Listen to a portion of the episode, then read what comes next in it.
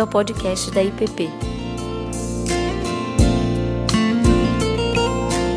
A mensagem que você está prestes a ouvir foi ministrada pelo pastor Davi Rabê.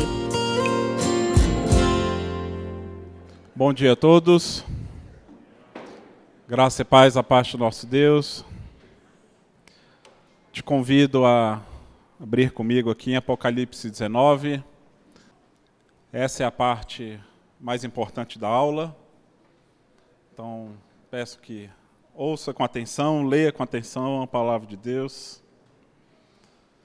Vamos ler o capítulo todo e depois seguiremos conversando sobre a vitória do Cordeiro, as bodas e a batalha. Apocalipse 19 nos diz: Depois dessas coisas, ouvi no céu uma como grande voz de numerosa multidão dizendo: Aleluia, a salvação e a glória e o poder são do nosso Deus. Porquanto verdadeiros e justos são os seus juízos. Porque julgou a grande meretriz que corrompia a terra com sua prostituição, e das mãos dela vingou o sangue dos seus servos. Segunda vez disseram: Aleluia, e a sua fumaça sobe pelos séculos dos séculos. Os vinte e quatro anciãos e os, 20, e os quatro seres viventes prostraram-se e adoraram a Deus, que se acha sentado no trono, dizendo Amém e Aleluia. Saiu uma voz do trono, exclamando: Dai louvores ao nosso Deus, todos os seus servos, os que o temeis, os pequeninos e os grandes. Então ouvi uma como voz de numerosa multidão, como de muitas águas, e como de fortes trovões, dizendo: Aleluia, pois reina o Senhor, nosso Deus, o Todo-Poderoso. Alegremo-nos e exultemos e demos-lhe glória. Porque são chegadas as bodas do Cordeiro, cuja esposa a si mesmo já se ataviou, pois lhe foi dada vestir-se de linho finíssimo, resplandecente e puro, porque o linho finíssimo são os atos de justiça dos santos. Então me falou o anjo: Escreve, bem-aventurados aqueles que são chamados à ceia das bodas do Cordeiro, e acrescentou: São estas as verdadeiras palavras de Deus. Prostrei-me ante os seus pés para adorá-lo. Ele, porém, me disse: Vê, não faças isso. Sou conservo teu e dos teus irmãos que mantêm o testemunho de Jesus. Adora a Deus, pois o testemunho de Jesus é o espírito da profecia. Viu o céu aberto, e eis um cavalo branco. O seu cavaleiro se chama Fiel e Verdadeiro, e julga e peleja com justiça. Os seus olhos são como chama de fogo, na sua cabeça há muitos diademas. Tem um nome escrito que ninguém conhece, senão ele mesmo. Ele está vestido como um manto tinto de sangue, e seu nome se chama o Verbo de Deus. E seguiam nos exércitos que há no céu, montando cavalos brancos e com vestiduras de linho finíssimo, branco e puro.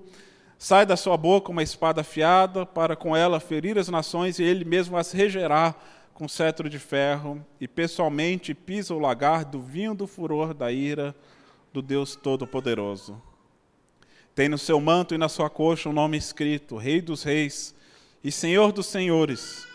Então vi um anjo posto em pé no sol e exclamou com grande voz, falando a todas as aves que voam pelo meio do céu: Vinde, reuni-vos para a grande ceia de Deus, para que comais carnes de reis, carnes de comandantes, carnes de poderosos, carnes de cavalos e de seus cavaleiros, carnes de todos, quer livres, quer escravos, tanto pequenos como grandes. E vi a besta e os reis da terra com seus exércitos congregados para pelejarem contra aquele que estava montado no cavalo e contra o seu exército. Mas a besta foi aprisionada, e com ela o falso profeta, que, com sinais feitos diante dela, seduziu aqueles que receberam a marca da besta e eram os adoradores da sua imagem. Os dois foram lançados vivos dentro do lago de fogo que arde com enxofre. Os restantes foram mortos com a espada que saía da boca daquele que estava montado no cavalo, e todas as aves se fartaram das suas carnes. Senhor, pedimos mais uma vez que o Senhor se revele a nós, mostra-nos a tua face e fale conosco, revelando cada vez mais os seus planos, seus propósitos, seu grande poder e a tua salvação, ó Deus. Que ouçamos e possamos receber a tua palavra com temor, Pai, e com fidelidade a ti e a tua palavra. É o que oramos no nome de Cristo. Amém, Pai. Na semana passada nós tivemos uma classe conjunta e na anterior falamos sobre a realidade que nós estamos inseridos, vivendo entre duas cidades, entre a Babilônia e a Nova Jerusalém, como que nós respondemos aos desafios da nossa cultura e como que tem sido a resposta da igreja ao longo dos séculos e como que Apocalipse então nos convida a desenvolver e cultivar uma presença fiel em meio a esse mundo, ainda que a gente ainda não tenha chegado lá nessa nova cidade, nessa nova Jerusalém que está sendo preparada para nós, que nós vamos ver no capítulo 21, com detalhes ah, as características dessa grande cidade pelo qual nós ansiamos. E aqui nós vemos mais uma cena que revela tanto a salvação quanto o julgamento divino e vocês podem já ter percebido que isso é algo que se repete inúmeras vezes ao longo de todo o livro. Como temos dito, Apocalipse não é um livro que conta uma história ah, com uma sequência cronológica.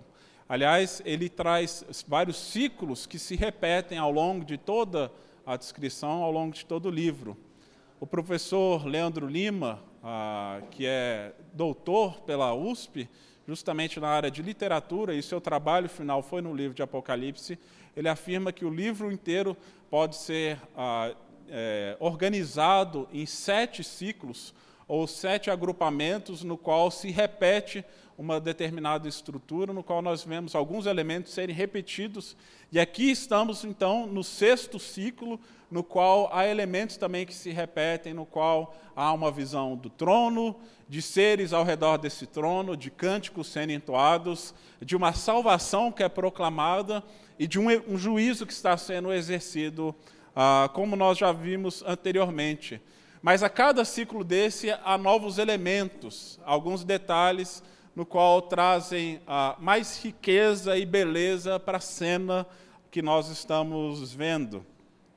E aqui nós temos agora, de maneira muito explícita, duas imagens que são preponderantes ah, ao longo desse capítulo: as bodas do cordeiro, um casamento e uma batalha. Versos 1 a 10, nós temos a cena, a descrição do casamento do cordeiro, do noivo, no qual diz que bem-aventurados aqueles que são convidados a fazer parte da bodas, da ceia, da grande festa, da celebração da união de Cristo com o seu povo.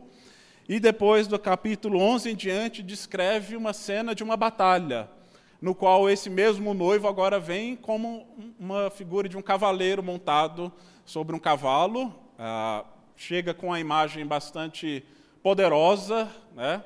ah, bastante imponente, diz que ele tem uma tatuagem na coxa, escrita Rei dos Reis, Senhor dos Senhores. Então Jesus chega chegando nessa cena, né, para uma grande batalha, que alguns chamam de a batalha ou a guerra do Armagedon, e nós vamos ver o que, que isso significa. Mas é curioso que, como no mesmo capítulo, numa mesma cena, nós temos ah, dois elementos que parecem muito contraditórios: casamento e guerra bodas e batalha. Talvez essa até seja a visão que alguns têm de relacionamento, né? do casamento ser uma guerra, mas não deveria ser. Que fique bem claro. No entanto, essas duas imagens aparecem juntas e ambas descrevem a vitória de Cristo sobre as potências do mal e ambas descrevem a salvação oferecida por Jesus. A união de Cristo com o seu povo e a destruição dos inimigos e da falsa trindade, que nós vimos já anteriormente nas outras aulas, que se levantam contra o Senhor, contra o seu ungido e contra o povo de Deus. A besta, o falso profeta, no qual se, se encarnam aí, às vezes, como figuras da falsa religião, da propaganda, de falsos líderes, até mesmo ah, com contornos políticos que se levantam contra o povo de Deus. Mas aqui ah, nós temos desse, nesse cenário ah, algo que nos confronta, que nos faz perguntar de que lado nós estaremos nessa cena final. Porque ao longo de toda a história de Israel e do Antigo Testamento, a antecipação e o anúncio do grande dia do Senhor. E o grande dia do Senhor é o dia em que Deus viria para unir-se definitivamente com o seu povo e, de fato, destruir e eliminar os seus inimigos. E aqui nós temos essa descrição do que, se, do que é esse dia do Senhor: as bodas do cordeiro e a batalha. E aqui nós vemos duas ceias, curioso isso, dois banquetes. Uma é a ceia no qual há a celebração, a festa. A ceia no qual nós somos convidados a participar, a partilhar e a experimentar a realidade da salvação. Mas há também uma outra ceia no qual os corvos e as aves são convidados a participar. E aí, numa, numa descrição ah, bastante difícil, feia, terrível, no qual diz que a carne daqueles que estão sendo destruídos é que vai ser a própria ceia. Então fica para nós, é, logo de cara, esse questionamento de qual ceia nós vamos participar no fim da história. Se nós vamos sentarmos juntamente com o Cordeiro nas bodas e na grande celebração da festa da salvação, ou se seremos parte desse banquete no qual o fim é a destruição. Ah, me lembrei da música do Rebanhão, né, Palácios, né, e no qual se repete de que lado você está, de que lado você está, ah, inúmeras vezes. Mas o Eugene Peterson descreve da seguinte maneira essa realidade dura e difícil, no qual nós temos esse contraste entre o casamento e a guerra. Ele afirma o seguinte: Dificilmente se encontraria um contraste mais extremo do que o existente entre o banquete e a guerra. Mas ao nos submetermos às imagens, percebemos mais complementação do que contradição. A salvação está nas intimidades e festividades de um casamento e também em uma batalha agressiva para derrotar o mal. A salvação não é nenhum desses elementos isoladamente. Ela envolve todos, o abraço de amor e o ataque ao mal em tensão polarizada, cada um deles definido pelo outro e um se alimentando do outro.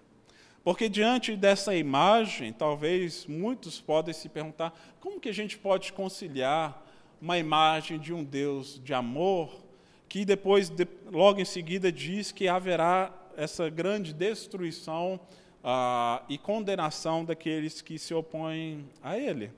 E nós vemos ao longo de todas as Escrituras que esse, a, a ira, a justiça de Deus, elas são fruto do seu próprio amor com a sua própria criação, no qual ele não pode simplesmente jogar debaixo do tapete o mal, o pecado, ignorar a morte dos inocentes, porque aqui, quando nós vemos logo no início do capítulo 19, o cântico de louvor que é entoado, porque Deus justamente está punindo aqueles que estão matando os mártires, matando aqueles que são inocentes, a, cuja Babilônia, a grande meretriz, está corrompendo a terra e está derramando sangue. Deus não simplesmente ignora essa realidade, essa realidade clama por uma resolução, até para que nós não entremos no jogo de justiça própria é necessário confiarmos que Deus irá exercer justiça. A salvação, portanto, envolve necessariamente o enfrentamento dessas realidades, nos levar para uma realidade gloriosa e, ao mesmo tempo, a destruição do pecado, do mal e do próprio Satanás. Quando Deus vai libertar o seu povo do Egito, que é uma grande história de salvação descrita no Êxodo, no qual ah, serve de uma imagem que define também toda a nossa existência. Quando Moisés fala para o faraó deixar-o ir, nós vemos que há uma resistência. Então, o mal resiste há a possibilidade de salvação e por isso impede o povo de Deus de ser livre simplesmente pela sua própria vontade. As pragas vêm então com a maneira de confrontar o orgulho de Faraó, mas também expor ao desprezo todos os falsos ídolos do Egito, os falsos deuses, no qual eles acreditavam que regiam o universo, o sol, os seres viventes, ah, mas Deus se mostra como o único e verdadeiro Deus, e por isso, então, traz as pragas como uma atitude drástica, a resistência do mal em deixar o próprio povo de Deus ir.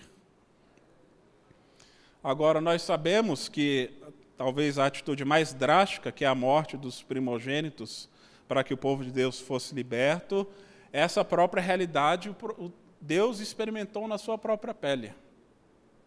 Porque Jesus é o filho primogênito de Deus, é o unigênito que se torna primogênito, no qual na sua cruz experimentou voluntariamente, não como vítima, não como uma vítima de um Deus irado, voluntariamente ele assume a justiça de Deus para que nós pudéssemos ser justificados por meio dele por meio da sua ação gloriosa.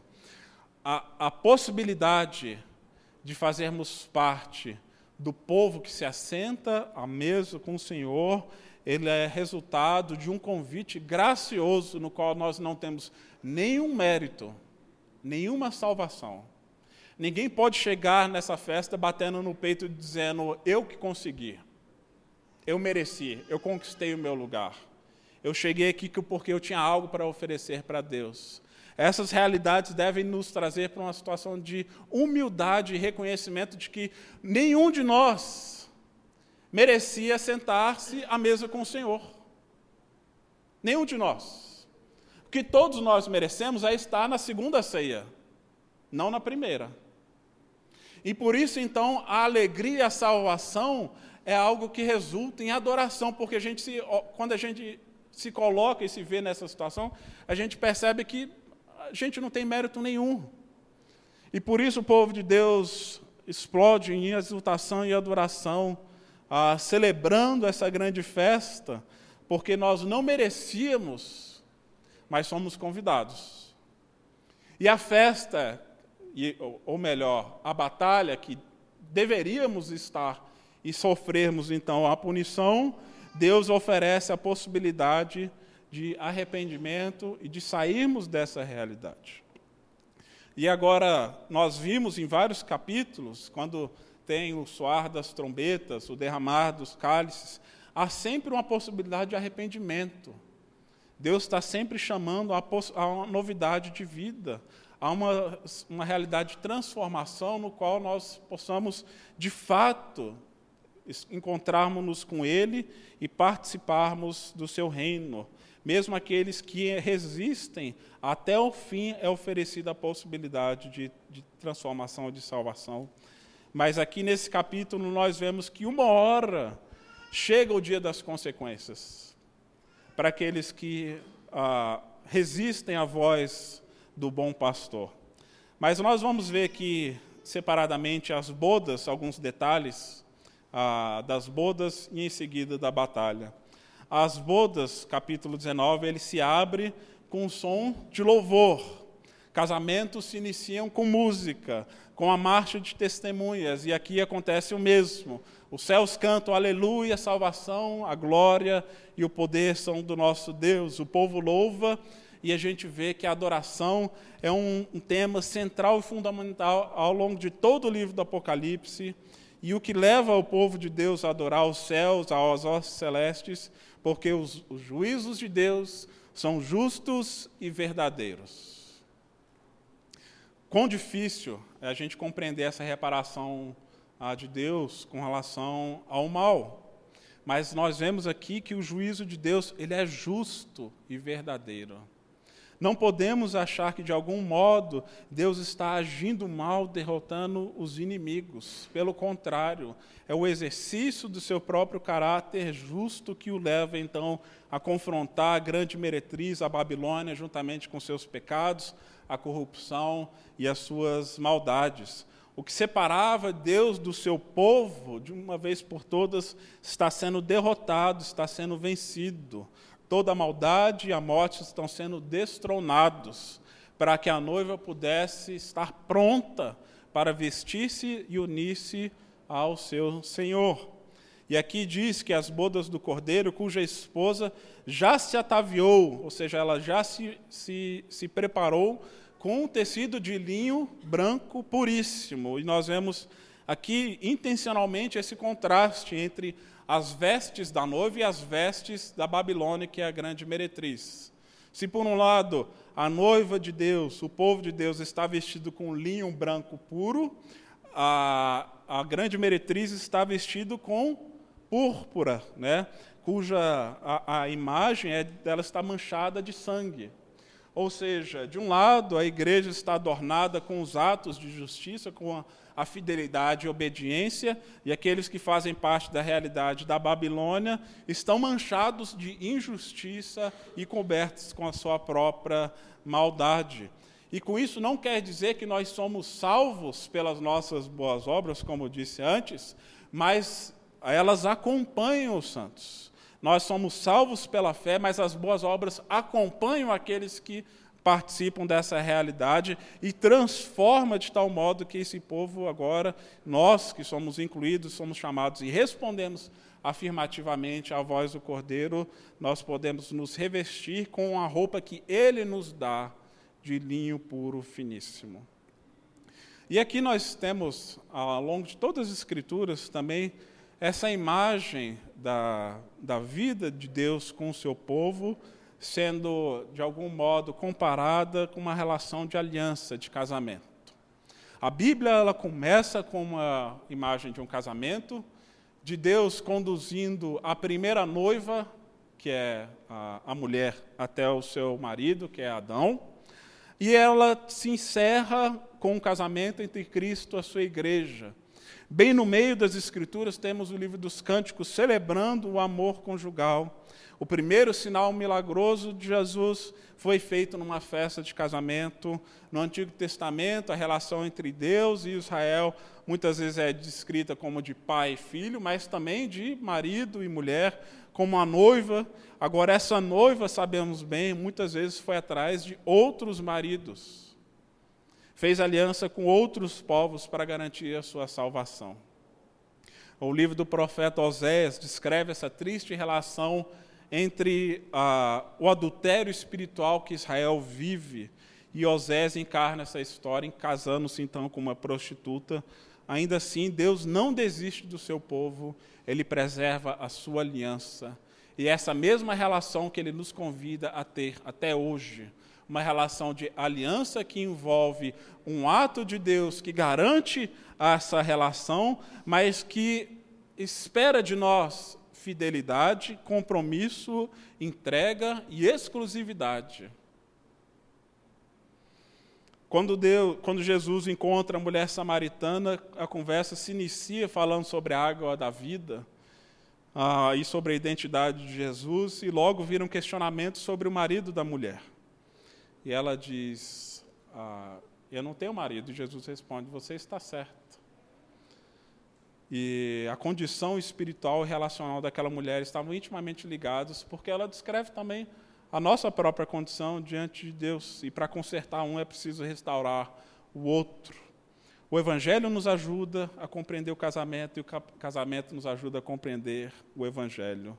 Não é algo romântico, é uma relação de entrega, de sacrifício, de aliança, é trabalho árduo e glorioso ao mesmo tempo. Agora, nós vemos aqui implicitamente esse convite à fidelidade, como ao longo de todo o livro. Porque diz a Babilônia é aquela que seduz, que encanta, que seduz o povo de Deus, mas esse povo está casado com Cristo.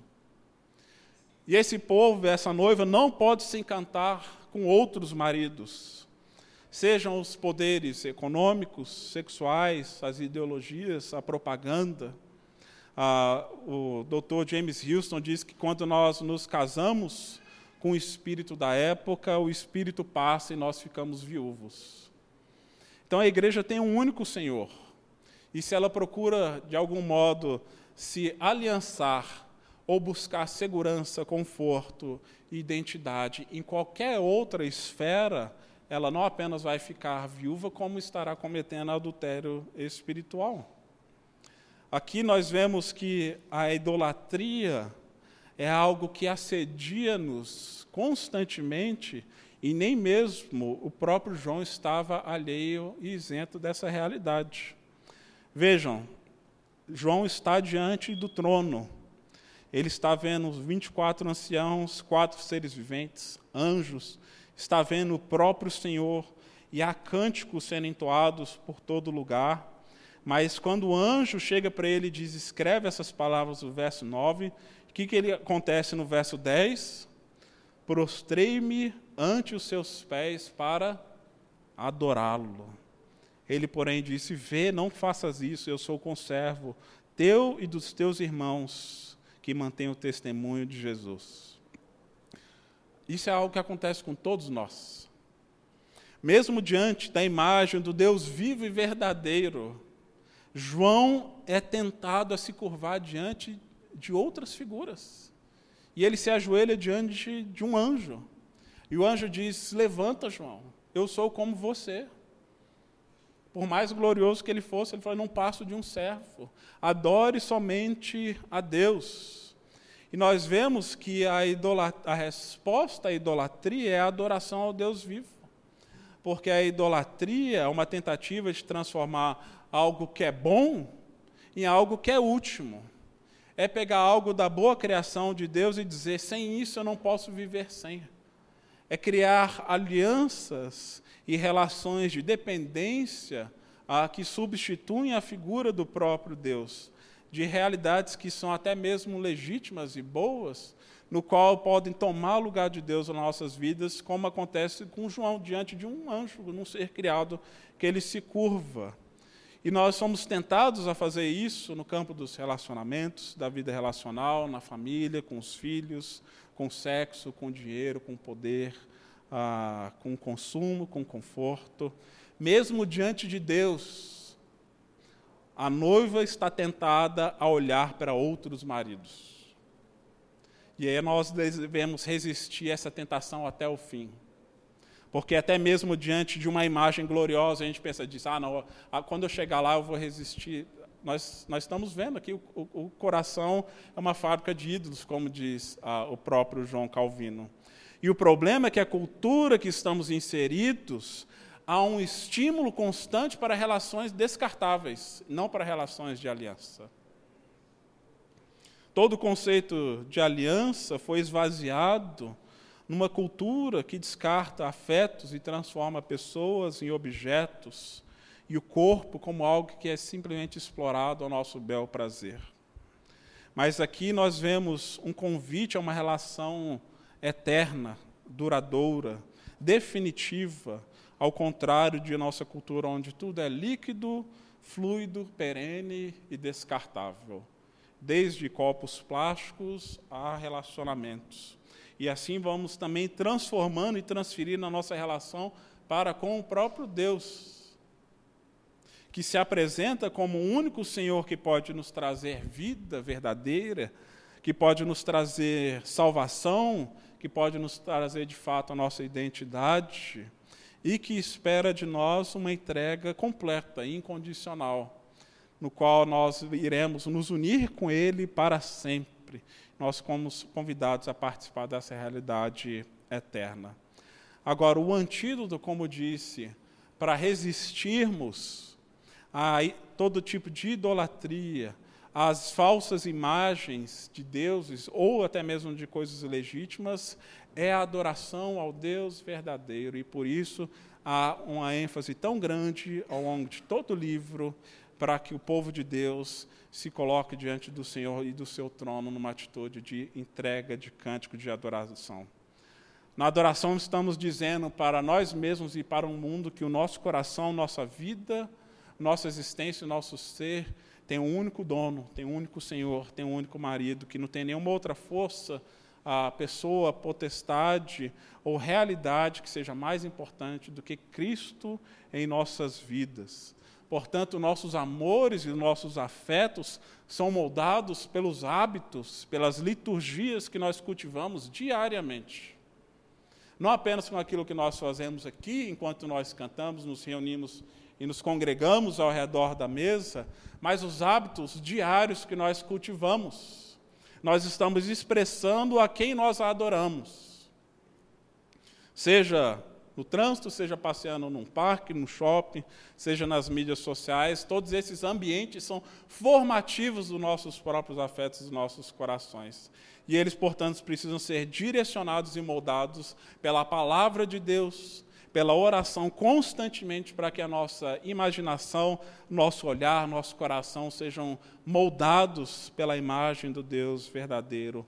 A única maneira de resistir é com as liturgias e com os hábitos que vão moldar o povo de Deus e o nosso coração ansiar pelo Deus verdadeiro.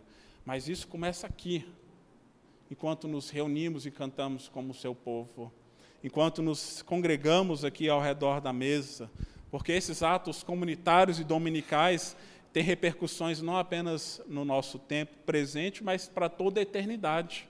Porque essa é a realidade no qual nós vamos participar eternamente, que vai durar de fato, que vai definir a nossa identidade, aquilo que nós fazemos aqui hoje. Então a adoração não é algo simplesmente privado, é um ato público, não se trata de um isolamento do mundo como alguém que tenta escapar os problemas e as realidades difíceis no qual nós estamos vendo aí fora, mas é de fato um testemunho público de quem é o verdadeiro Deus e quem é o verdadeiro Senhor, não apenas de nossas vidas, da igreja, como também de toda a criação. E aqui essa imagem agora do Deus que é rei, que governa sobre todas as nações, ela aparece de maneira bastante explícita nos versos 11 a 21, que é a imagem dessa batalha. Ah, essa batalha final, e aqui, se a gente lê com atenção esses versos, nós iremos ver que ela confronta algumas ideias que são bastante comuns, ah, que são errôneas em nossa cultura. Primeira delas, de que existe, ah, de algum modo, uma luta equiparada entre forças de bem e do mal, como Yin Yang, ou como Star Wars, né, que a força ah, do bem, de algum modo, está resistindo às forças malignas do império como se há um equilíbrio e justaposição dessas duas forças equiparáveis. Não existe equilíbrio dessas forças aqui. Na verdade, ah, nas Escrituras nós vemos, e aí pelo menos Agostinho interpreta assim, que o mal ele não tem essência em si. O mal é a ausência do bem. A luz por si só, a escuridão por si só não existe. O que existe é a falta de luz. Então não são forças com igual poder. Então Jesus não está aqui indo ah, de igual para igual com Satanás. E ah, durante muito tempo, talvez se deu, por causa de vários movimentos, muita, muito lugar, muito espaço, muita visibilidade para o diabo. E achar que tudo é culpa dele. Mas aqui nós vemos que não é uma, uma luta igual. Não existem poderes equivalentes aqui do bem contra o mal. Aqui nós não temos qualquer possibilidade de enxergar um Jesus coitado, vítima ou derrotado. É um Jesus que vem ah, que, como vitorioso, como rei, como senhor, ah, que carrega sobre si ah, nomes, características e virtudes do próprio Deus. E que para nós hoje isso é bastante claro e evidente, mas que para o povo daquela época não era. Se a gente olhar, por exemplo, se a gente volta aqui rapidamente no verso 4, diz que o povo ah, prostrou-se a adorar a Deus que se acha sentado no trono. A gente tem visto ao longo de todo o livro que a imagem que, que João vê do trono, quem que está sentado no trono? É um cordeiro. E ao longo de todo o livro, a imagem do cordeiro é a imagem que carrega a, toda a narrativa. E aqui no final, João está revelando que esse cordeiro é o próprio Deus que Jesus não é apenas mais um homem, não é apenas mais um profeta, que não é mais apenas um sacerdote, ele é o próprio Deus. Isso, para aquela época, é algo completamente revolucionário, transformador, que explodiria as mentes da, daqueles que, ah, de algum modo, enxergavam Jesus como mais um dentre os vários profetas ah, que existiram em Israel. Ele é o próprio Deus. E quando João começa essa cena, diz que ele viu o céu aberto. Então, céus abertos é o anúncio de algo extraordinário que irá acontecer, de que Deus, de algum modo, vai agir de maneira definitiva. Onde mais que nós vemos o céu se abrindo? No batismo de Jesus. Então, no batismo de Jesus, já, nós já vemos o anúncio da vitória também de Deus contra toda essa realidade do mal. Mas o que, que João vê? Aqui, João, Jesus em cima de um cavalo branco, seu cavaleiro se chama Fiel e Verdadeiro, cujo nome é o Verbo de Deus. Mais uma vez, Aqui nós temos referências ao início do Evangelho de João.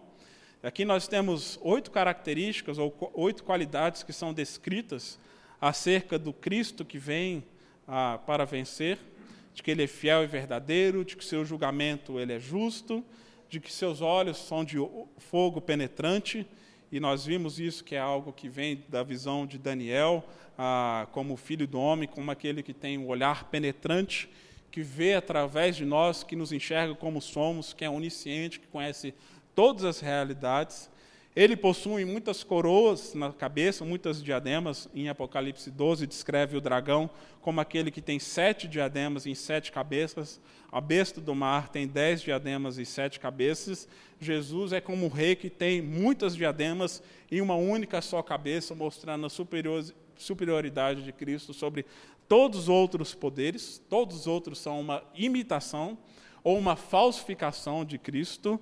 Ele tem um nome que ninguém mesmo conhece, só ele mesmo, ou seja, ele é o Deus, o eu sou, o grande eu sou, uh, Yahvé, um nome indescritível e também indomável, porque na antiguidade e na narrativa bíblica, dar nome a alguém significa uh, controlar, quando Deus fala para o homem dar, nomear os animais, está falando para ele exercer domínio sobre a criação. Quando Deus muda o nome de Abraão, de Jacó, Deus está revelando que Ele é o Deus deles. Quando Jesus muda o nome de Pedro, está mostrando o seu domínio sobre ele. E está dizendo que Jesus tem um nome que só ele conhece. O que, que isso quer dizer? Que ninguém pode, de algum modo, tentar manipular Jesus. Ninguém pode tentar controlar Jesus. De que nós não podemos, de algum modo, encaixar Jesus dentro da nossa própria caixinha. Ou, de alguma maneira, barganhar com Ele. Jesus, se eu fizer isso, colabora comigo aqui nessa outra área. Né? Ou, de algum modo, achar que Deus só pode agir da nossa maneira de que o Jesus, o bom pastor, nunca nos confronta. E o pastor Tim Keller diz que se alguém crê num Deus no qual nunca o confronta, na verdade não crê em Deus, crê numa versão melhorada de si mesmo. Então aqui nós vemos uma imagem de um Cristo que ele é indomável. E não é que ele é um ser que não tem controle sobre as suas ações, mas que ele é de fato soberano sobre todos e sobre toda a criação. De que ele vem agora definitivamente para governar sobre todas as nações. Ele é o rei dos reis, da sua boca sai uma espada afiada, que é a sua palavra, ou seja, é por meio da palavra no qual ele exerce, ele exerce o seu domínio, o seu governo, no qual ele confronta as realidades. E ele está manchado de sangue.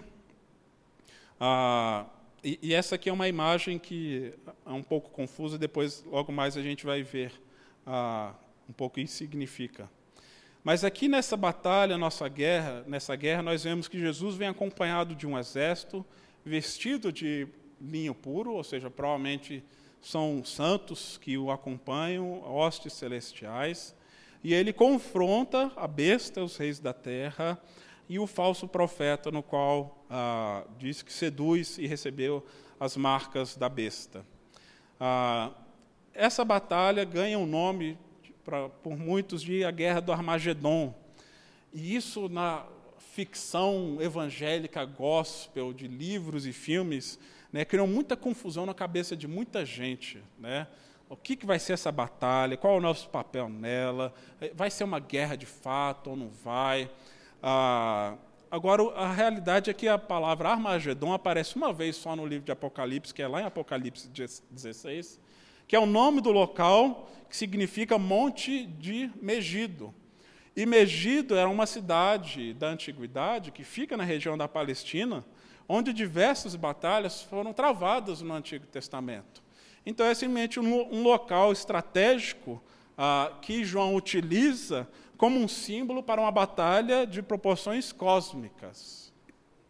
Agora, ah, alguns autores e literaturas e filmes descrevem Cristo como um guerreiro indo por uma batalha literal, com exércitos literais, indo para uma guerra de verdade.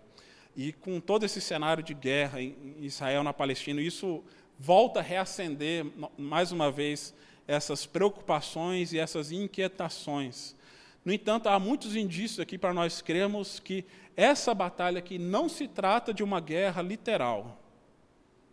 E nem deve ser utilizada para justificar guerras literais ou guerras culturais, uma espécie de guerra santa ou de uma cruzada do povo de Deus contra os seus inimigos. Nós vemos, uh, e falei aqui uma das primeiras aulas, que o pai do professor Daryl Johnson era um físico nuclear que trabalhava para o governo norte-americano, uh, e, ouvi isso numa, numa palestra do Daryl Johnson. Uh, o seu pai trabalhava num projeto nuclear, uh, uma cidade que ficava no meio do deserto nos Estados Unidos, dessas que não tinha CEP, parecido com o filme que saiu agora recentemente, né, o Oppenheimer. E ele se recorda do seu pai argumentando que ele trabalhava no projeto de bomba atômica, pois dizia que um dia vai chegar a guerra do Armagedon e precisamos estar preparados para ela. E isso a gente vê, às vezes, em alguns filmes. Tem um outro que, um filme que eu me lembrei, ah, tem toda a série do Deixados para Trás, mas tem um outro chamado Megido, que mostra uma batalha literal, né, que está sendo travada aqui. Ah, e era um daqueles filmes assim, que na adolescência o povo falava assim, nossa, que, que medo né, do que vai acontecer nessas coisas. Mas o filme é, é ruim demais, gente. Né? Ah, e eu não gosto de ficar falando mal de coisas que eu vejo, eu gosto de falar de coisas boas, mas o problema é que isso vai, de algum modo, moldando o imaginário das pessoas né, e cultivando medos que são desnecessários e expectativas que são irreais.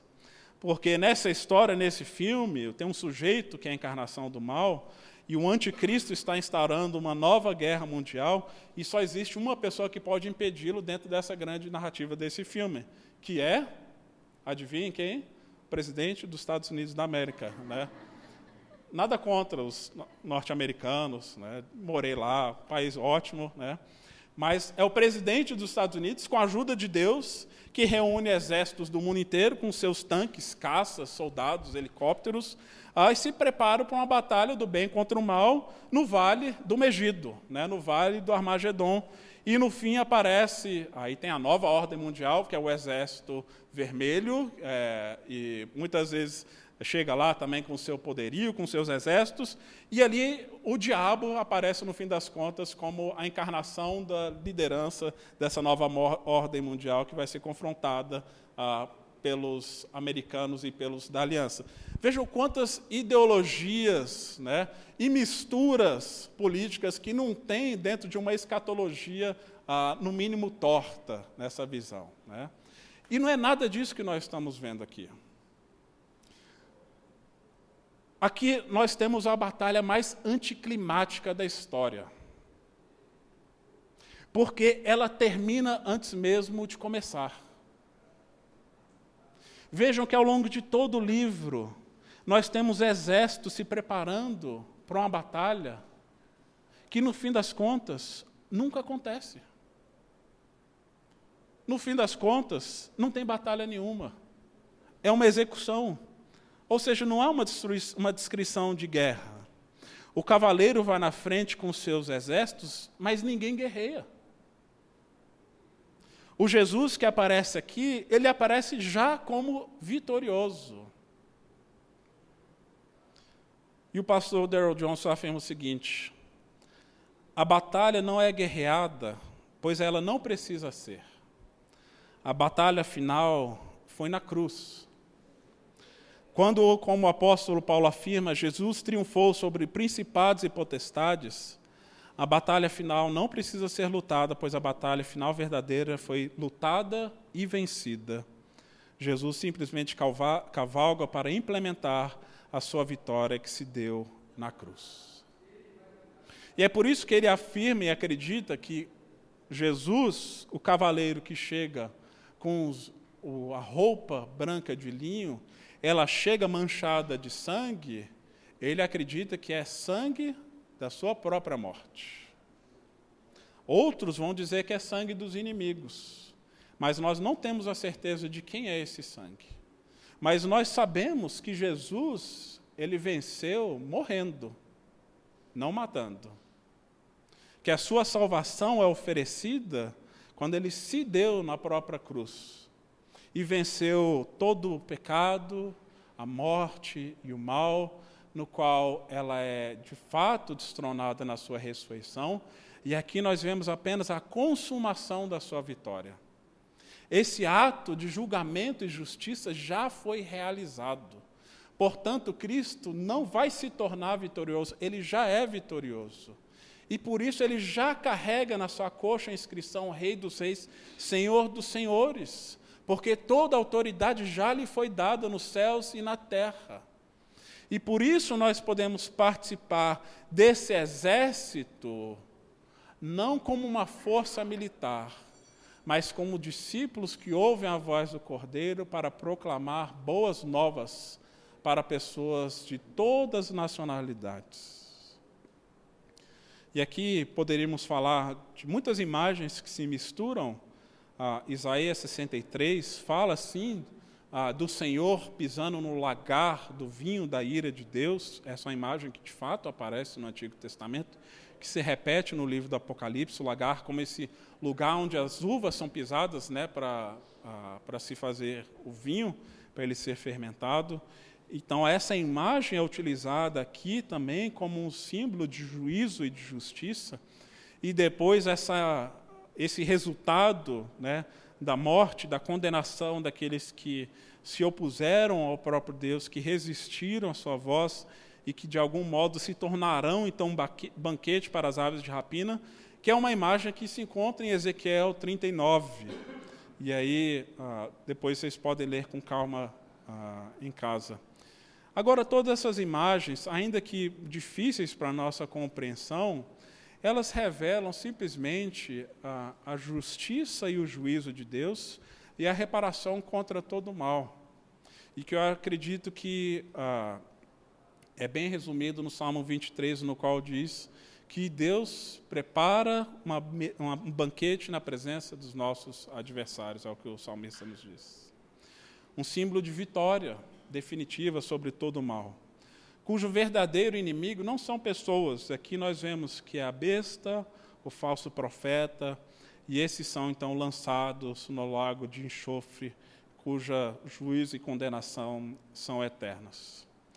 E ainda assim que o diabo já tenha sido derrotado, Satanás já tenha sido destronado, sabemos que, de fato, ah, nós vivenciamos situações de tensão, de tentações, né, de uma guerra espiritual, não no sentido ah, de que estamos disputando o território, mas o apóstolo Paulo diz que a nossa luta não é contra carne, contra sangue, sim contra principados e potestades, mas as armas que nós utilizamos nessa batalha é cinto da, cinto da verdade, coração da justiça, o evangelho da paz, o escudo da fé, capacete da salvação, a espada do Espírito, que é a palavra de Deus. E é essa mesma espada que Jesus governa sobre as nações. Ou seja, com a sua palavra que ele traz salvação, vida e justiça também para toda a criação. E fica o convite para todos nós participarmos das bodas do Cordeiro. E como eu disse no início, no fim da história, nós vamos nos assentar em algum banquete, há um convite para nós participarmos da banquete das bodas do Cordeiro. E a triste realidade, mas que não foge do caráter justo de Deus, é que há um aspecto também de condenação. Agora, não vai ter uma grande batalha final cósmica onde Jesus vai disputar poderes com ninguém, porque ele já venceu, ele já é vitorioso e nós somos convidados a celebrar e a cantar essa vitória que Jesus conquistou na sua cruz. O que nós fazemos aqui, enquanto nós cantamos, enquanto nós partilhamos da ceia, do pão e do vinho, é já a antecipação dessa futura ceia. O que nós estamos fazendo aqui tem reflexos por toda a eternidade. Nós estamos trazendo esse ato final para o presente. E esse ato final deve moldar então a nossa visão de mundo, nos livrar tanto do desespero, como também do triunfalismo, ah, do medo, mas também ah, de achar que somos de algum, fato, de algum modo merecedores, bons, ou que nós estamos aqui participando porque temos algo diferente. O que temos de diferente é que nós fomos lavados por, pelo sangue desse cordeiro, que carrega as marcas nas suas próprias roupas, mas a promessa é de que Ele vai nos revestir com uma nova roupa. Não importa o nosso passado, não importa a nossa história, não importa os ídolos que nos assediam, Jesus nos oferece ser nosso único Senhor, nosso único marido, nosso único noivo e sermos então de fato a sua noiva. Vou parar por aqui, mas caso alguém tenha alguma pergunta a fazer, alguma colocação? Temos algum tempo? Temos outro microfone? Ah, tem aqui, né?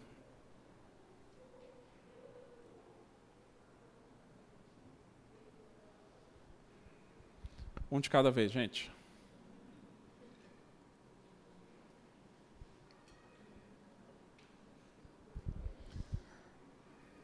Dou-lhe uma, dou-lhe duas. Vamos orar. Pastor Ricardo, ore por nós, por gentileza. Vamos colocar de pé.